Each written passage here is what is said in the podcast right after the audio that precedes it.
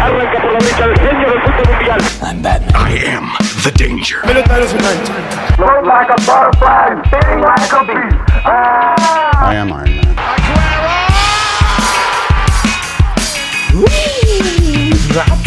¡Mi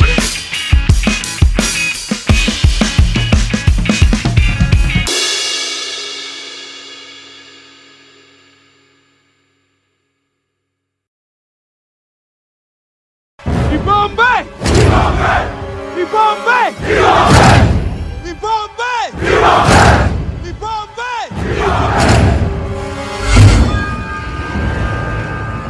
Hola amigos, ¿cómo están? Espero que estén muy bien. Bienvenidos a otro episodio del podcast No soy un carajo. Eh, es el episodio número 29. Estamos de vuelta una semana más. Les agradezco muchísimo si le dieron play a este episodio. Eh, la lógica dictaría que habláramos del, del Mundial, ya que ya empezó. Ya estamos este, pues disfrutando de varios de los partidos del Mundial. De Qatar 2022, obviamente, de fútbol. Ya saben que, que sobre todo en este podcast se habla de fútbol. Eh, pero eh, la lógica que yo quería seguir también en este, pues en este podcast era poder hablar de muchísimos otros temas, ¿no? No que solo tratara de deportes o exactamente solo de fútbol. Es, no soy un carajo y, eso abarca que no sé de nada de nada, de, ningún tema. Entonces, este, quería yo hablar de, de temas que a mí me llaman la atención, ¿no? Temas como el deporte, temas como el entretenimiento, la televisión, el- las películas, el cine, etcétera. Y bajo esa premisa, pues eh, creo yo que, que sería bueno esperarnos un poquito a hablar del Mundial, ya que México haya jugado aunque sea un partido. Entonces yo creo que el próximo episodio eh, estaremos hablando sobre, pues sí, yo creo que ya el, el destino de México en el Mundial. Ya habrán jugado contra Polonia y ya habrá jugado contra Argentina. Y creo que básicamente ya se sabría cuál es el destino de la selección. Esperemos que la próxima semana se pueda estar grabando un episodio completamente felices. eh, con México con dos victorias, ¿no? o al menos cuatro puntos, una victoria contra Polonia y un empate contra Argentina. Sería lo mejor, ¿no? Eh, es difícil, entiendo, pero no se puede perder la esperanza, ¿no? O sea, a pesar de que la selección no nos produzca mucho, pues, mucha euforia o muchísima ilusión, pues creo que siempre es bueno eh, apoyarlos y siempre es bueno estar ahí respaldando a quien esté representándonos, ¿no? Eh, esperemos que el próximo lunes estemos hablando sobre una sorpresa total y que México ha dado la campanada, etcétera, ¿no?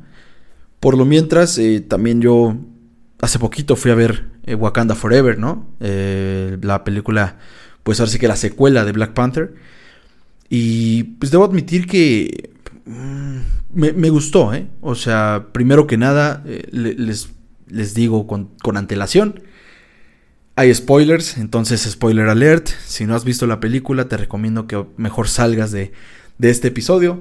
Déjalo descargado, déjalo aquí en el play, que se quede como guardado, que lo vas a, a- volver, bueno, que vas a regresar, ¿no? Para escucharlo.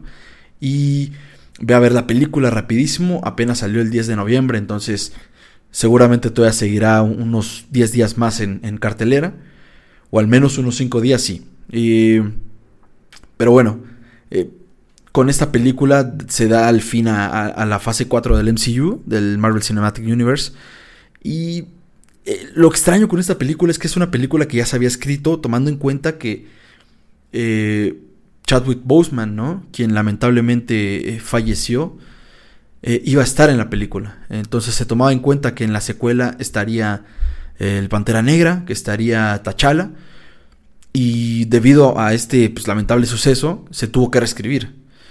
Y a, diferencia de las otras películas, eh, eh, esta película podía, pues podía cancelarse, ¿no? Uno le podía extender una mano a Marvel y decir, oye, pues es entendible que si pierdes a tu máxima figura, ¿no? En este caso, T'Challa, o el actor que interpretaba a Cha- a T'Challa, eh, es normal que, quieras tomarte cierto tiempo, que digas, ¿sabes qué? Vamos a reescribirlo, vamos a, a retomar ciertas cosas, vamos a, a ver si hacemos un recast, ¿no? Y, de hecho, en sí la fase 4 se ha caracterizado mucho por pues, la complicación ¿no? que, que hubo en los proyectos. lo que representaba, las dificultades que representaba el, pues, la pandemia del COVID-19. Hubo retraso de proyectos, hubo cancelación de proyectos, se intercambiaron proyectos de fechas.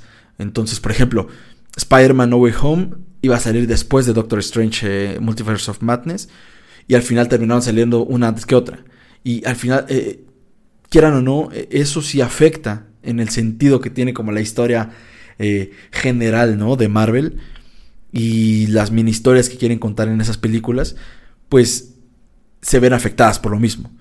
Entonces aquí Black Panther pues no, no fue la excepción, también se vio enredada en todo este embrollo y todavía si le agregas pues la dificultad que representaba el perder a tu a tu lead, ¿no? A, tu líder, a tu a tu protagonista, pues ni me imagino el, pedo en el que se metieron y el pedo en el que pues realmente tanto los productores, escritores, director, pues se vieron envueltos, ¿no? Eh, y al final de cuentas, pues sacaron la película. Eso es de aplaudirles y es también de reconocerles que, se atrevieron a hacer algo valiente, que también se atrevieron a, hacer algo muy propio, ¿no? Eh, porque pues a diferencia de, las películas que han salido en los últimos meses, tomando en cuenta Spider-Man No Way Home, tomando en cuenta eh, Doctor, Doctor, Strange, tomando en cuenta Thor eh, y otros proyectos que han sacado en, Disney Plus, pues esta historia fue muy en su propio mundo, no, no fue tan tan ajena, ¿no? No, no se salió de, la, esencia de lo que era Black Panther. No introdujeron temas del multiverso. Como que sí estuvo muy dentro de sí misma. Y eso, eso le vino bien, me parece. Porque no se enredaron con temas que a otras películas les ha costado trabajo expresar o explicar. E hicieron pues un muy bonito homenaje, en mi opinión, para lo que fue la, la figura de Chadwick Boseman eh, lo que representaba este actor para, para, el MCU y sobre todo para, para Black Panther, para eh, la gente que se sentía representada por, por este actor, por, por esta figura del Pantera Negra. Y pues me parece que, en sí, dentro de la película hubieron cosas que fueron bastante buenas y cosas que no me parecieron tan buenas. Entonces así es como lo vamos a dividir el episodio, entre lo que fue bueno y lo que fue malo. Lo malo suena feo, ¿no? Suena feo, es una palabra medio fea, maldad, ¿no? Pero eh, es para diferenciarlos, simplemente. O sea, tampoco es que yo piense que fue una basura o algo así. No. En, realidad la película me gustó.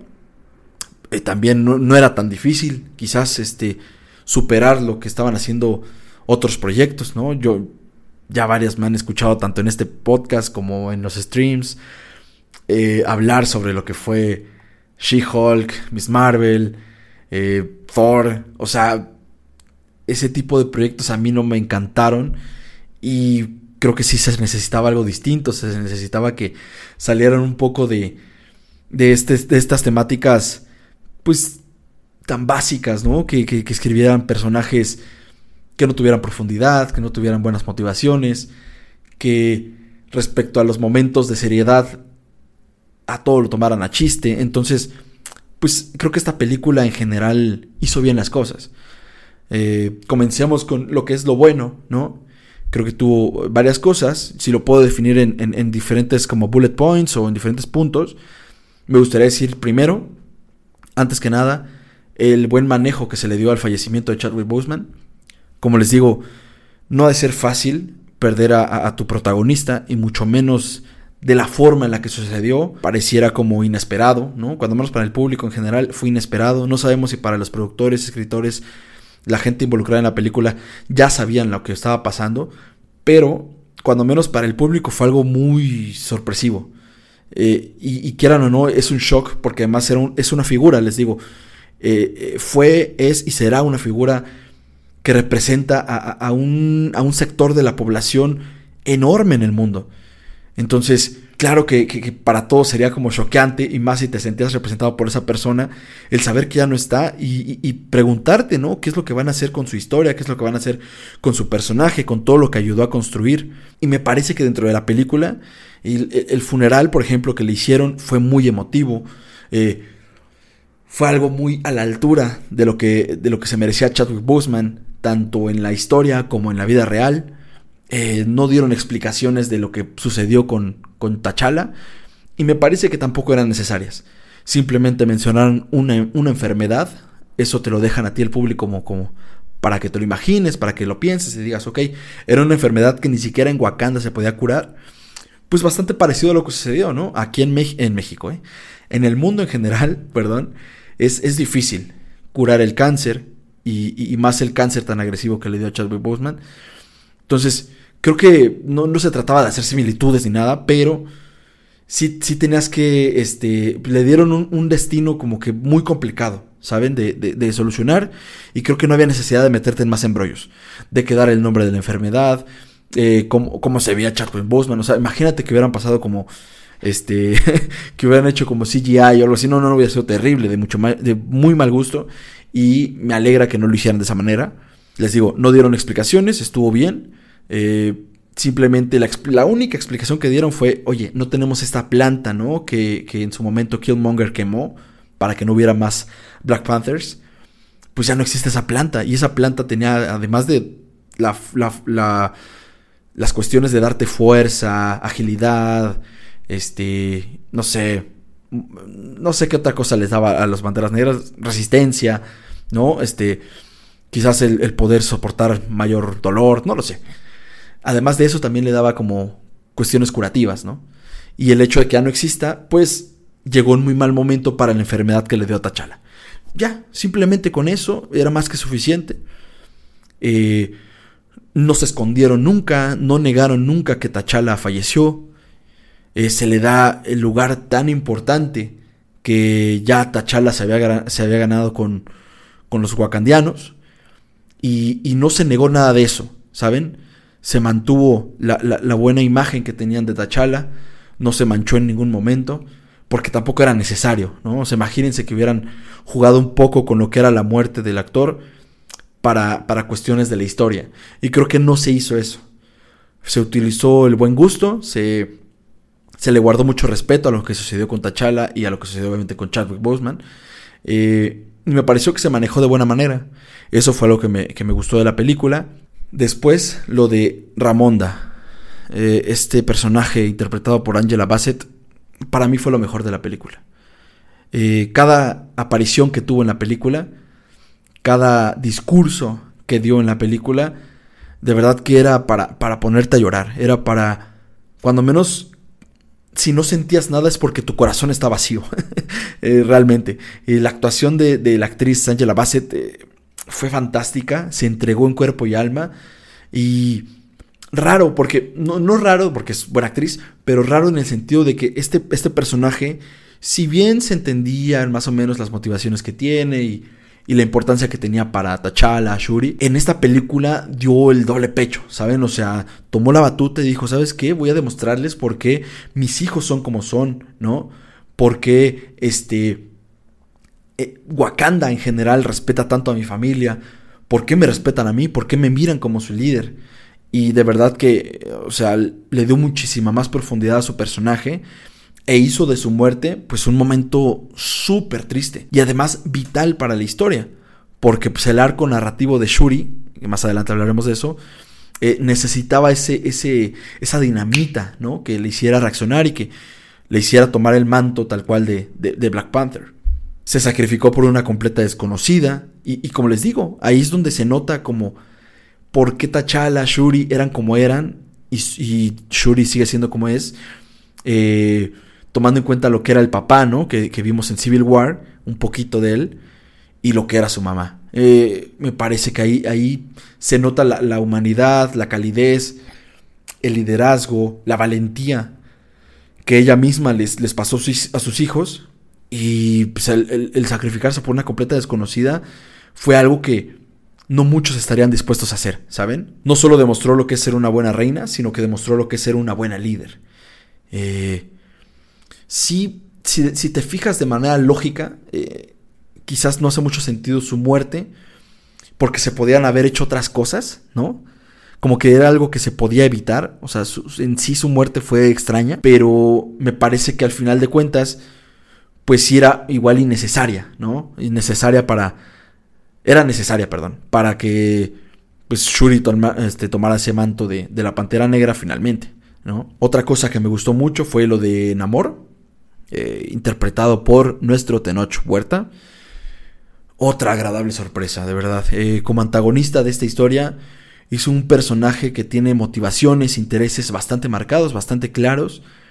Se entienden muchas de sus razones, de por qué hace las cosas, por qué cree lo que cree, por qué eh, su gente misma lo, lo, adora con tanto cariño, lo, lo, lo sigue pues, de manera casi ciega, ¿no? O sea, o cegada, o sea, lo, siguen hasta el fin del mundo y le hacen caso en todo lo que decida.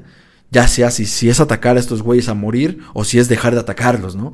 Entonces, este, es un personaje que, que se le entienden muchas razones y que igual es complicado como a tratar, ¿saben? Eh, se ve que es un personaje con una personalidad fuerte, con una personalidad eh, hasta cierto punto resentida, ¿no? Con el mundo eh, en general, con el mundo de, de, los terrestres, por así decirlo, no del mundo acuático. Y es la primera vez que aparece Namor en la pantalla grande. Namor que, que, que se, se, se, entiende o se sabe o al investigar un poco sobre ese personaje, que es uno de los personajes como más viejos de los cómics, ¿no? Y que se podría... Eh, es de los miembros fundadores de los Illuminati, o sea, como que tiene muchos muchos papeles importantes dentro de, de, Marvel. Y el hecho de que este personaje esté, sea interpretado por un mexicano, pues es algo que da bastante orgullo. Creo que también lo, que le hicieron a su, a su background, ¿no? A su historia, a, a sus motivaciones, a su, a su profundidad, eh, fue bastante bueno. Lo hicieron de manera respetuosa, bien pensada, tomando en cuenta lo que pasó con su mamá hace, hace muchísimos años en la conquista, ¿no? De España aquí a, a, a México. Y te les digo, lo hicieron de una manera pulcra, de una manera prudente. Eh, y, se entiende, ¿no? ¿Por qué, ¿Por qué pasa lo que pasa con este personaje? La actuación de Tenoch fue muy completa, bastante buena. Y como Mexa, la verdad es que es un orgullo eh, verlo hacer un muy buen trabajo en una película tan grande y que era tan esperada como lo era, pues, Black Panther, la secuela, ¿no? Black Panther Wakanda Forever. Eh, otra cosa que, que, me, que, me, gustó de esta película es el buen uso que se le da a los personajes secundarios en general. Es Okoye, Nakia, Mbaku. Son personajes que, que no, no, digo que hayan aparecido más en esta película que en la primera. La verdad es que tendría que checar los tiempos de, de cada personaje. Creo que, por ejemplo, Mbaku no salió tanto. O si salió, no se le notó el mismo peso que en la primera película. Pero se le nota a estos personajes y sobre todo a estos actores, ¿no? Se les nota mucho más cómodos ya con sus personajes, como que ya los empezaron a conocer aún más. Y la verdad es que te, te quedas con las ganas de, conocer aún más qué es lo que sucede con estos personajes. Entender un poco más de sus motivaciones. Con Okoye entiendes que es súper leal a la corona, eh, leal a muerte, ¿no? De que toda su vida está dedicada a eso. Pero también empiezas a ver que, que se empieza a quebrar un poco eso. Y cómo pues empieza a ceder en ciertos eh, principios que tenía tan marcados y tan rígidos, todo por el bien de la familia real, ¿no? De, de, de Shuri. Eh, Baku, igual, eh, una persona que en, un principio te lo había mostrado tan cerrado y tan no abierto a, lo que era Wakanda y sus pueblos, pues hoy en día luchando totalmente por Wakanda, poniendo pues en peligro su físico, en peligro a su, a su pueblo, con tal de apoyar a, la corona, ¿no? Nakia, pues ni se diga, la pareja de, de T'Challa, creo yo que es uno de los personajes que quizás les falta un poquito más desarrollar, entender de dónde viene, porque se sabe que es una espía, se sabe que se ha infiltrado en muchos países, pero como que hay otras cosas que no se conocen de ella, ¿no?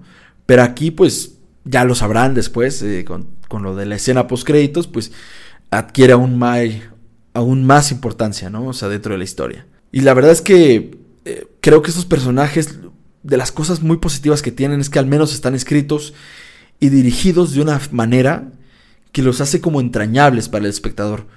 O sea, si el día de mañana hay una película, un evento grande en el que Mbaku, Nakia o Koye, alguno de ellos muere, se sacrifica o algo así, van a generar algo en el espectador. Porque están hechos o están representados de una manera que tú pues, realmente les agarras cariño, te sientes identificado con ciertos principios, eh, eh, haces que te caigan bien, o si, o si, no te caen bien, cuando menos los respetas, ¿sabes? O sea, son buenos personajes.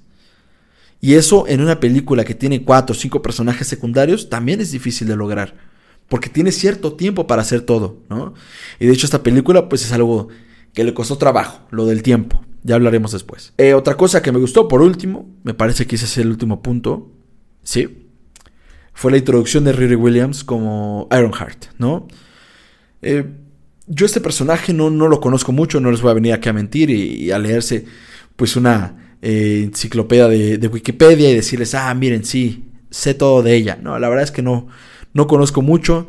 Lo único que yo conocía previo a esta película era que Ironheart pues es como una chica muy inteligente que se inspira muchísimo en, Tony Stark y, Iron Man para pues hacer sus proyectos, para convertirse en una heroína. Y creo que algo que se puede concluir de esta primera aparición del personaje es que la chica pudo demostrar mucho de su personalidad, de sus cualidades, además de dar también un poco de información respecto a su pasado, ¿no? Mencionando lo de su papá, lo del coche, y, y por qué esta persona se, ha forzado o, se ha obligado a convertirse en lo que es hoy en día. A pesar de ser una chavita tan, joven, ¿no? De 19, 20 años. El MCU en general se ha, se ha caracterizado, sobre todo en esta fase 4, por eh, darle un peso súper, súper, súper importante a lo que es el, el empoderamiento femenino. A darle más foco a personajes femeninos. Y es algo que creo que no, en general o en su mayoría han fallado para poder hacerlo de buena manera. Porque un buen personaje, tú no lo quieres o, te, hace entrañable o te sientes identificado o eh, lo entiendes, lo comprendes y, vives la, la historia que está viviendo junto con él porque sea hombre o porque sea mujer. Eso al final de cuentas sí termina siendo un poco eh, un escalón abajo, ¿saben? En lo que te fijas es en sus cualidades como persona. Si es inteligente, si es este respetuosa, si es irreverente, si es este una persona rebelde, si es una persona con una serie de principios fundamentales, si es una persona sin principios, sin escrúpulos, eso es lo que, lo que uno se fija cuando ve un personaje en una película, no si si es mujer y por eso es buena, o si es hombre y por eso es bueno o malo. Eso es muy simple y es muy básico y es, eh, me parece que es hasta flojo, ¿no? Como es a manera de escribir un personaje. Y aquí me gustó que el personaje es, es un buen personaje, el de Riri Williams, no porque sea mujer, sino porque es un personaje que en el corto tiempo que tuvo en pantalla demostró lo que es, lo que hace, lo que la formó y como les digo, un poco de los valores que tiene. Ya después habrá más tiempo para desarrollarla mejor, para que nos expliquen un poco más de lo que hace. Pero en este poco tiempo que tuvo en Black Panther, para mí la, presentaron como un buen personaje. Pasemos a lo malo. Siempre llega este maldito momento, ¿no? En el que uno no quiere hablar sobre esto, pero pues al final de cuentas no se me hizo una película perfecta. Hubieron cositas, sobre todo la primera vez que la vi, salí así como de, es que algo no me gusta. Hay algo que no, no me llama, hay algo que que como que no me deja tranquilo de esa película. Eh, y creo que sobre todo es este primer punto. El ritmo de la película. me parece que el ritmo de la película fue extraño. por lo mismo de tener que reescribir muchas cosas, mucho diálogo, mucho guion, mucho de lo que se iba a hacer tal cual en la historia. Y tener que darle pues, un cambio completamente distinto. Como que el ritmo de la película es, es difícil de entender. Hay momentos en los que parece que, va con muy buen ritmo, dejando que algunos momentos respiren, existan por sí solos. Pero también creo que hay otros en los que eh, abusan de ciertos planos y, la película se torna pues algo aburrida, porque te muestran mucho de algo que quizás no necesitabas mostrar tanto para que le quedara claro al espectador lo que le quieres mostrar, ¿no? O sea, no sé, de repente eh, tenían estos cambios radicales entre entre muy buen ritmo, ritmo lento, y después, sobre todo en el último cuarto, un ritmo demasiado rápido, ¿no? O sea, eh, mucho de lo que mostraban en pantalla se sentía sin peso y sin desarrollo, como que nada más pasaba porque así va, papi. O sea, estamos pasando así de rápido. Súbete al camión si no te va a dejar, pa.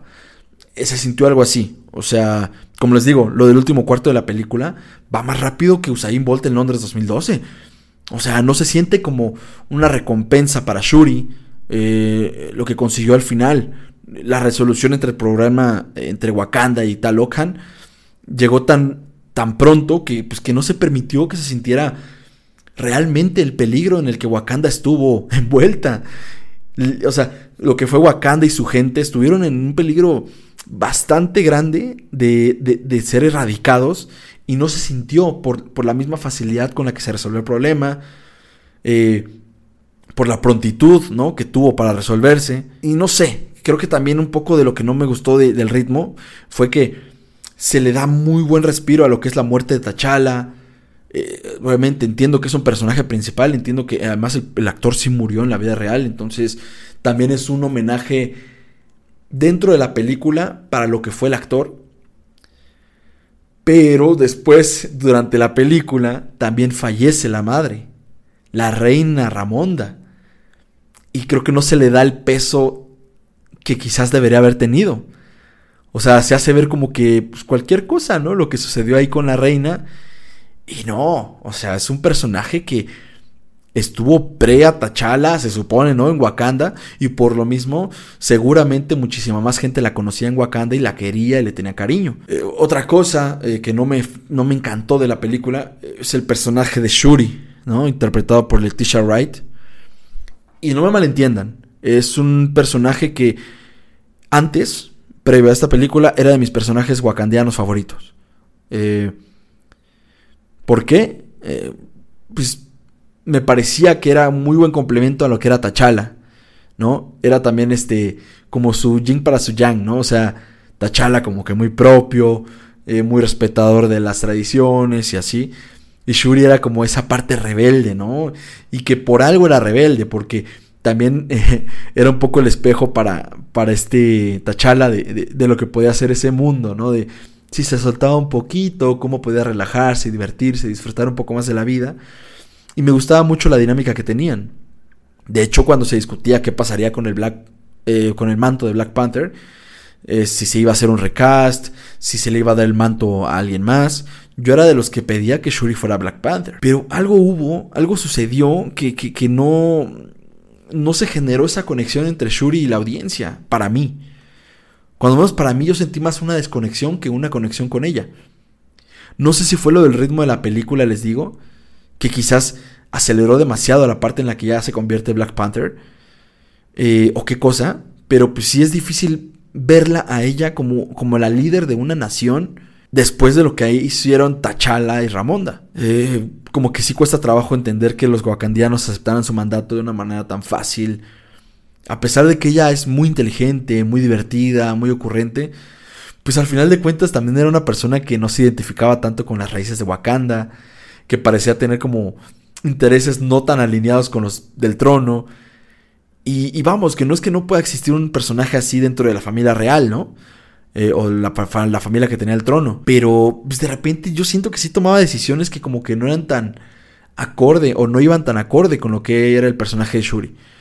Y no sé, al final de cuentas no, no le hicieron tan identificable como uno podría pensar, ¿no? Porque le han pasado cosas fuertes, o sea, ha sufrido muchísimo en, los últimos años. Perdió a su papá, después perdió a su hermano y ahora perdió a su mamá. O sea, todo eso en un, en un lapso de, de ¿qué son? ¿Cinco años? ¿Seis años? Entonces, es normal que también, o sea, ella misma no sepa cómo reaccionar, ¿no? Es algo completamente entendible. Pero aún así hubo algo ahí con este personaje que no, que no conectó. Ojalá que se le pueda trabajar un poco más, porque en sí la, chava es buena actriz, en, sí Shuri es un personaje que, que previamente había caído muy bien y, se había ganado un poco el corazón de la gente. Y creo que ahorita pues todavía lo puede lograr, ¿saben? No sé, no sé qué se le pueda cambiar al respecto, pero hay algo que, que se le puede mejorar a, la Shuri reina de Wakanda, a la Shuri Black Panther, ¿saben? Eh, otra cosa que no me gustó, la presentación de Valentina de Fontaine que fue interpretada por Julia Louis Dreyfus. este personaje que ya salió en Falcon and the Winter Soldier, que ya salió también en Hawkeye, y no sé si salió también en la última de She-Hulk, no recuerdo, pero ha tenido apariciones en, en, lo que es Disney Plus. Ahorita tuvo ya primera aparición dentro del MCU como tal, ¿no? De las películas.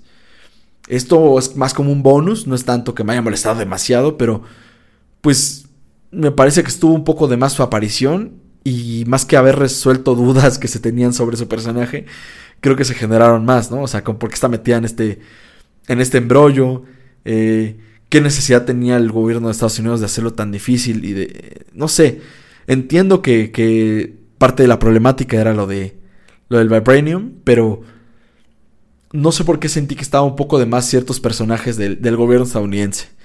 Pero bueno, supongo que lo quisieron hacer un poco eh, rostros más conocidos para la audiencia, ¿no? De que pues estaba el señor que era policía, que salió en las películas anteriores, y ahora salió esta chica, o esta, esta señora que pues ya ha, hecho este papel en, en, los programas de Disney Plus, ¿no?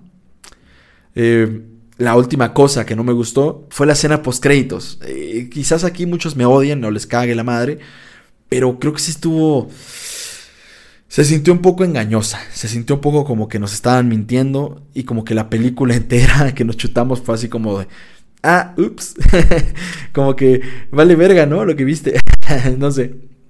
Eh, es una escena, por supuesto, muy linda que juega mucho con las emociones, sobre todo de Shuri, ¿no? Que está teniendo como este cierre de la muerte de su hermano, aceptándola por fin. Y como que ya empezando a, tomarse en serio esto de que es reina de Wakanda, de que va a ser Black Panther. Como que son muchas emociones las que está viviendo el personaje de Shuri. Eh, pero después llega el, hijo, ¿no? De Black Panther, de T'Challa. ¿Y cómo se llama? Se llama T'Challa, hijo de T'Challa. Entonces, como que se siente un poco eh, como de que si, pues me decía mi hermana, por ejemplo, si no funciona esta Black Panther, pues aquí está el nuevo Black Panther, ¿sabes? O sea, como que se siente un poco así, se siente un poco barato, un poco cheap, así, no sé.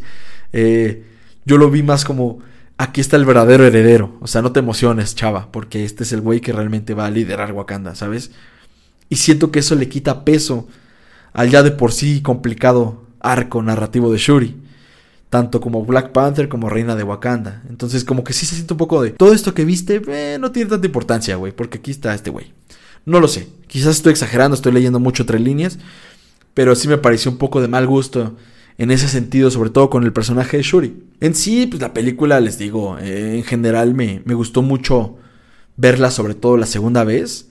Eh, ya después de esa segunda vez, ya fue cuando pasé de, ah, esta película es muy me, a esta es una buena película. ¿saben? Ya con la segunda vista, como que te quedas un poco con un mejor sabor de boca. Eh, cuando menos respecto a los últimos proyectos que ha sacado Marvel, sí se toma mucho más en serio.